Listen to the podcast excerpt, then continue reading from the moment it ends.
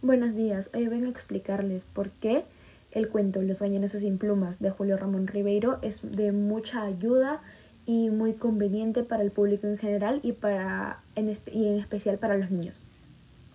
Los Gallinazos sin plumas es uno de los mejores cuentos de Julio Ramón Ribeiro. El escritor toca una temática netamente social, con mucha mesura, sin caer en el facilismo.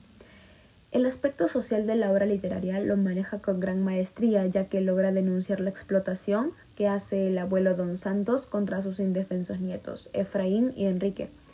Don Santos representa la sociedad de consumo del capitalismo, sistema que explota a los pobres, y Efraín y Enrique simbolizan a todos los pobres explotados del mundo. Ribeiro maneja magistralmente los recursos literarios en la obra sin caer en el uso exagerado, así como también tiene un gran dominio del lenguaje.